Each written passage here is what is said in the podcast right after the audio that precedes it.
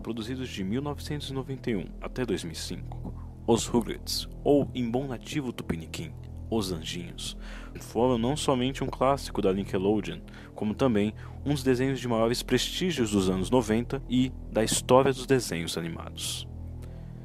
Tendo inicialmente como protagonistas Tommy, Chuck, Angélica e os gêmeos Phil e Lil, contava basicamente como era o mundo do ponto de vista inocente e ingênuo das crianças menores. É incrível que este universo serviu como um plano perfeito para macabrarias modernas.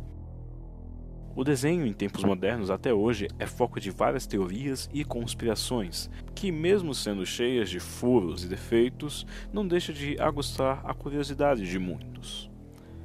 Não vamos exatamente focar aqui na velha teoria do desenho que todo mundo conhece. Em sim, vamos aprofundar nas narrativas divergentes dessas teorias dos Rugrats e vamos falar também do acréscimo dado à velha teoria que inclui também não só o desenho clássico, como a extensão do desenho Rugrats crescidos. Então, meus caros, seguiremos.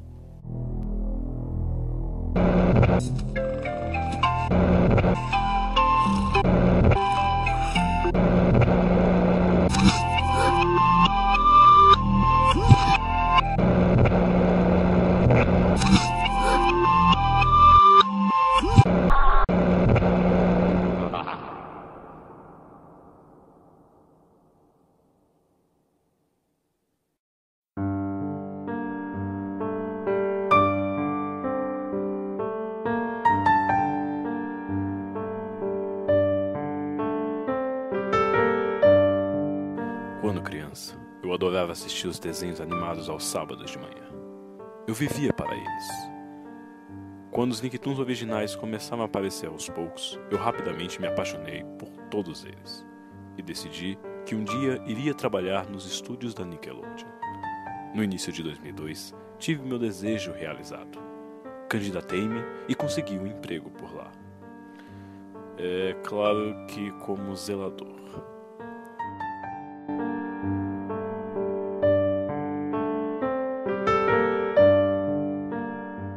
Ok, isso não era bem o que eu queria, mas planejava conseguir algum emprego mais envolvido na área de desenhos animados mais tarde. E nesse meio tempo, eu considerava um grande prazer somente estar lá dentro. Um dia, me disseram para trocar uma lâmpada quebrada na biblioteca de animação. Isso me deixou muito animado, pois eu finalmente poderia dar uma olhadinha em todos os desenhos que não foram ao ar. Para minha surpresa, a biblioteca era muito mais do que apenas uma sala cheia de estantes. Era mais como se fosse um closet gigante. As prateleiras estavam lotadas com rolos de filme, rotuladas com nomes de vários desenhos e filmes que, por alguma razão, nunca foram ao ar. A maioria estava incompleta e alguns não foram considerados engraçados ou divertidos o suficiente para serem mostrados ao público.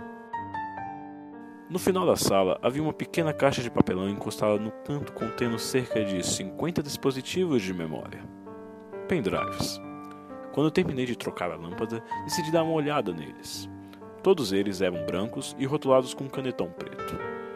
Dei uma rápida olhada neles, mas de todos, somente dois me chamaram a atenção. O primeiro era alguma espécie de filme batizado de Cry Baby Line. O outro era intitulado de Rugrats Jill. Eu nunca havia ouvido falar do primeiro, mas eu amava os Rugrats. Então, coloquei o pendrive no bolso e decidi levá-lo para casa naquela noite. Iria devolver pela parte da manhã e ninguém ficaria sabendo. Assim que cheguei em casa, pluguei o pendrive à porta USB e o abri. E como eu esperava, ali continha um arquivo em formato AVI. Cliquei duas vezes nele e o vídeo começou. Ao contrário dos outros episódios, é uma abertura bem fria. Surpreendentemente, a animação era do mesmo estilo do primeiro filme, com uma qualidade muito alta para o desenho. Estranhamente, a casa parecia mais escura do que deveria ser. As janelas estavam fechadas com tábuas e parecia haver uma camada de pó sobre tudo. Tom estava sentado em sua cadeirinha. A sua cabeça estava descansando sobre a bandeja. Ele olhou para cima e os seus olhos estavam horrivelmente afundados. Seu estômago estava inchado e ele estava perigosamente magro. O pobre Tommy não havia comido durante dias. Porém, quando pensei que as coisas não poderiam piorar, a cena mudou para a sala de estar. Havia um vulto estranho um pouco depois do interruptor de luz. E ele estava preso de cabeça para baixo, no teto. Didi estava sentada em uma cadeira de balanço, segurando um pacote. Ela parecia estar cantando uma canção de ninar entre choros e soluços. A câmera voltou-se para revelar o que ela estava segurando: um pequeno feto de madeira, com uma crosta branca em volta de sua boca. Didi estava segurando uma garrafa vazia na boca do feto e continuava a cantar a canção de Ninar. A cena mudou para os créditos no finais naquele exato momento, porém o texto estava em cirílico e eu não conseguia lê-lo. A canção também fora abrandada um pouco. No dia seguinte, levei o pendrive de volta e nem sequer puxei assunto com o pessoal. No entanto, depois do trabalho, um deles se aproximou de mim. Ele nunca me explicou como sabia que eu havia pegado o pendrive naquele dia, mas era óbvio que ele sabia. Ele me disse que em meados dos anos 90, a Nickelodeon havia contratado uma escritora conhecida por eles apenas como Susan. Ela havia escrito alguns scripts decentes, embora que a maioria havia sido guardado para depois, em favor de outros scripts já feitos. Ela tinha um filho muito jovem e havia tirado uma licença para uma segunda gravidez. No entanto, o segundo filho era natimorto.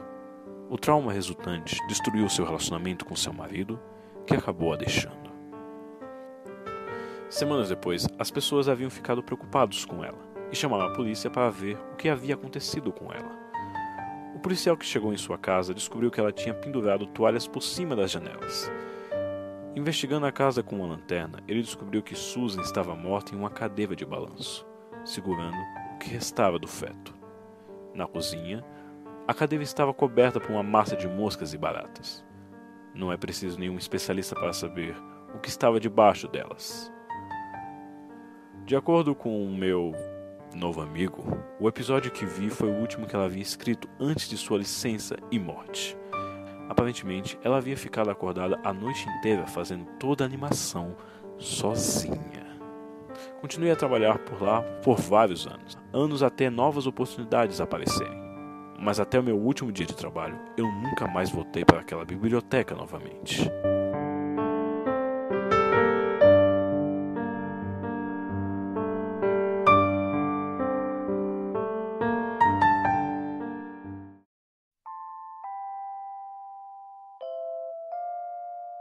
Você se lembra dos Rugrats, aquele desenho infantil da Nickelodeon? Bom, uma coisa que provavelmente você não sabia é que o criador do show, Gabor Cuspo, inicialmente havia planejado uma versão de Rugrats chamado Rugraxcos, para ser reprisado à noite, com um humor muito mais adulto e pesado do que o humor convencional da série. Contudo, já que todos os canais principais acharam um piloto, o primeiro episódio do programa muito perturbador, eles se recusavam a transmitir o show, e como resultado, ninguém nem chegou a ouvir falar de tal episódio. No entanto, uma estação em Wellington, da Nova Zelândia, se enganou e reprisou o desenho no período da manhã, achando que era apenas mais um episódio normal de Rugrats. O episódio piloto e único do programa se chamava Chuck's Mom a mãe de Chuck. A introdução começou normalmente, porém no final, quando Tommy joga leite na tela, o efeito sonoro era mais alto do que o normal, e o leite simplesmente permaneceu lá por cerca de 10 segundos.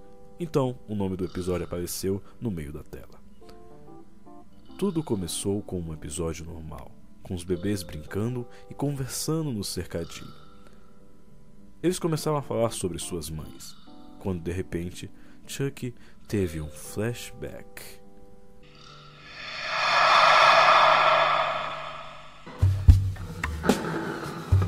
No flashback, Chuck estava no hospital, ao lado de sua mãe, que estava morrendo de uma doença desconhecida. Ela cantava Você é meu sol, meu único raio de sol para Chuck, com uma voz fraca, como se ela estivesse prestes a morrer. Mas quando ela cantou a segunda estrofe da canção, ela começou a tocar ao contrário.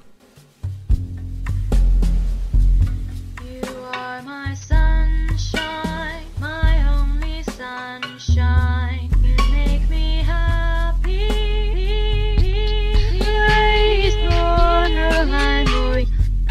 Uma foto de Chuck apareceu na tela. Em frente, uma filmagem ao vivo de uma galinha sendo decapitada, o que, de acordo com algumas pessoas, serve para representar a morte. De repente, Chuck se vira e grita. E quando olha para sua mãe, o rosto dela tinha uma boca real de um homem colada nela, dizendo: Não se preocupe, Chuck, é hora de seguir em frente. Com a voz de homem.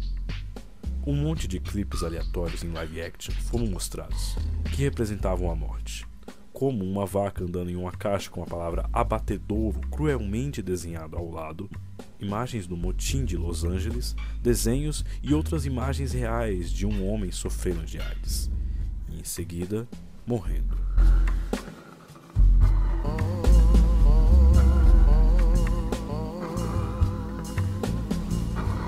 Você pode ouvir Chuck gritando o tempo todo. Uma foto da mãe de Chuck aparece novamente, com um bico de galinha colado em seus lábios, dizendo: Você se, se lembra onde tudo começou. O episódio corta para cenas reais de ultrassonografias de um parto. Cerca de um minuto depois dessas cenas, você ouve a mãe de Chuck dizer: Você não é um garoto de sorte. Então, um feto manequim aparece. Neste momento, você vê Chuck sair do flashback, tendo uma convulsão. Tommy, Phil e Lil estavam chorando e o médico tentava acalmá-lo, dizendo: Chuck, Chuck, você pode me ouvir? Com uma voz severa. Eventualmente, depois de tossir e vomitar bastante sangue, Chuck volta aos seus sentidos. Vemos então o episódio do ponto de vista de Chuck, vendo Tommy, Phil e Lil com bicos de galinha reais em seus rostos, cacarejando. Uma foto de uma criança muito parecida com Chuck aparece gritando, e a câmera dá um zoom em seu rosto. Após isso, os créditos normais aparecem, seguidos de 15 minutos de estática, já que o canal não tinha mais nada para passar. Surpreendentemente, embora o episódio tenha sido assistido por muitas crianças, apenas um adulto que estava assistindo, eu, tem falado sobre isso até agora. Fiquei muito confuso ao descobrir que as taxas de suicídio de crianças haviam aumentado drasticamente na Nova Zelândia naquele ano após esse horrível incidente desse episódio.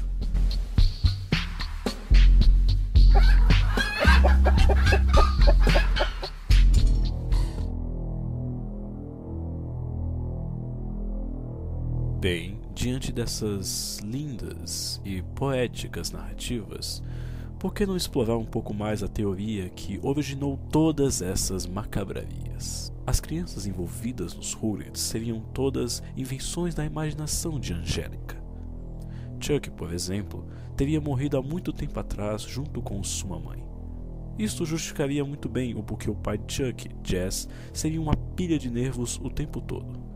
Tommy, a contrapartida do seu amigo Chuck, não chegou nem mesmo a conseguir sair do útero de sua mãe com vida. Sim, ele era um natimorto.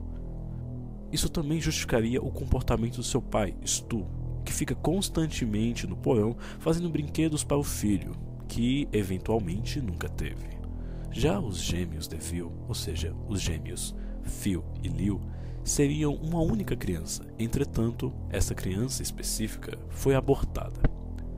Angélica não tinha noção exatamente se a criança que foi abortada seria menino ou menina. Por isso, ela criou uma personificação da mesma criança, só que com sexos diferentes. Quanto a Os Rugrats Crescidos, a adolescente Angélica havia se tornado uma viciada em vários narcóticos que ainda agravavam mais a sua esquizofrenia, trazendo de volta a sua infância e, assim, as suas criações obcecadas, por causa do lapso de tempo entre o presente e o tempo do passado, ela interagia com suas criações mais uma vez, só que agora um pouco mais velhos. Angélica ejetava ácido em suas veias constantemente, achando que não conseguiria viver sem suas criações, que no final eram suas únicas companhias. Em um mundo de julgamentos, a mãe de Angélica, na verdade, morreu de overdose de heroína e seu pai Drew, em sua depressão, se casou com uma pobre prostituta que Angélica idolatrava constantemente. Porque ela fora enganada a pensar que a prostituta era sua verdadeira mãe, mas sempre teve o conceito de sua mãe de verdade, Cynthia. E com isso, pegou a sua boneca Barbie e fez dela a imagem de sua verdadeira mãe, usando um vestido sujo de laranja e levantando seus cabelos. Daí o motivo dela ser tão ligada com a boneca. A real Angélica seguiu os passos de sua mãe com as drogas e tudo mais, e morreu de overdose aos 13 anos de idade. Todas as histórias dos Rugrats crescidos basicamente eram criadas sobre o delírio de Angélica. Após sua morte, obviamente, o show foi cancelado. O único Rugrat que não era funcional, no entanto, era Jill, o irmão do bebê natimorto Tommy. No entanto, Angélica não sabia diferenciar entre Jill e suas criações, embora Jill não seguisse seus comandos. Após um choro interminável e uma recusa a desaparecer, diferente dos outros que desapareciam quando Angélica ficava brava com eles, ela acabou batendo nele. Devido a isso, o bebê sofreu uma hemorragia cerebral, o que resultou numa deformação. Enquanto ele crescia, o seu dano se tornava mais evidente no tempo que ele fez nove anos em Rugrats crescidos. Ele viveu solitariamente, sendo ridicularizado pela sua estranheza e retardamento mental. A culpa imensa sobre isso foi o que levou Angélica ao seu uso de drogas e o que a levou à destruição dos Rugrats brevemente, até a sua experiência com alucinógenos. Em uma viagem a Paris para encontrar o amor de sua vida, Jazz se casou com uma mulher chamada Kira. Kira tinha uma filha chamada Kimi, que foi arrancada dela graças ao seu vício em cocaína. Angélica imaginou a maior parte da história de Kira. Ao retornar aos Estados Unidos, Jazz e Kira se casaram, fazendo que ela conseguisse largar o seu vício. Era realmente uma história muito feliz e romântica. Kira continuamente lutava contra o seu vício de cocaína, mas foi relativamente feliz com sua vida ao lado de Jazz. Suzy era a única amiga de Angélica que alimentava a ideia de todas as suas criações. Angélica passou os últimos dias de sua vida no fundo do refeitório da escola, imaginando amigos ao seu redor e brincando com as vidas de suas criações.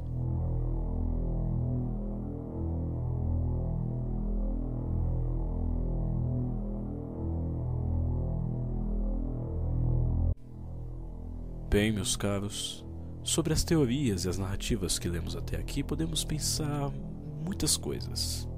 Uma delas que eu posso destacar aqui para vocês é que, mesmo sendo Angélica apenas um personagem de desenho, e isso ser apenas teorias, não que essas teorias deveriam ser levadas apenas como mentiras, pois elas não foram feitas à base de nada. A morte solitária de Angélica não foi tão solitária. Todo o seu mundo exterior refletia muito como ela se comportava. Podemos pensar que o lado de dentro é o lado de fora. Ou melhor, o lado de dentro é bem maior que o lado de fora. E a suposta Angélica conseguiu transformar o seu lado de dentro num universo enorme. Vocês já pararam para pensar o quão grande fazemos o nosso universo de fora com o nosso universo de dentro? Não, você não consegue. Já imaginou o quão grande são os seus problemas? Já pensou se eles são tão grandes assim? Ou seus medos? Será que eles são tão assustadores assim? Ou você mesmo deu vida aos seus medos e aos seus problemas? Talvez Angélica não seja a única a dar forças às suas criações. Todos nós damos forças ao que cremos de verdade. E se tem uma coisa que nós cremos, meus amigos, em nossos medos e nos nossos problemas. Pois bem, seguiremos a vida e até mais, meus caros. Digníssimo Senhor Simplório aqui e boa noite.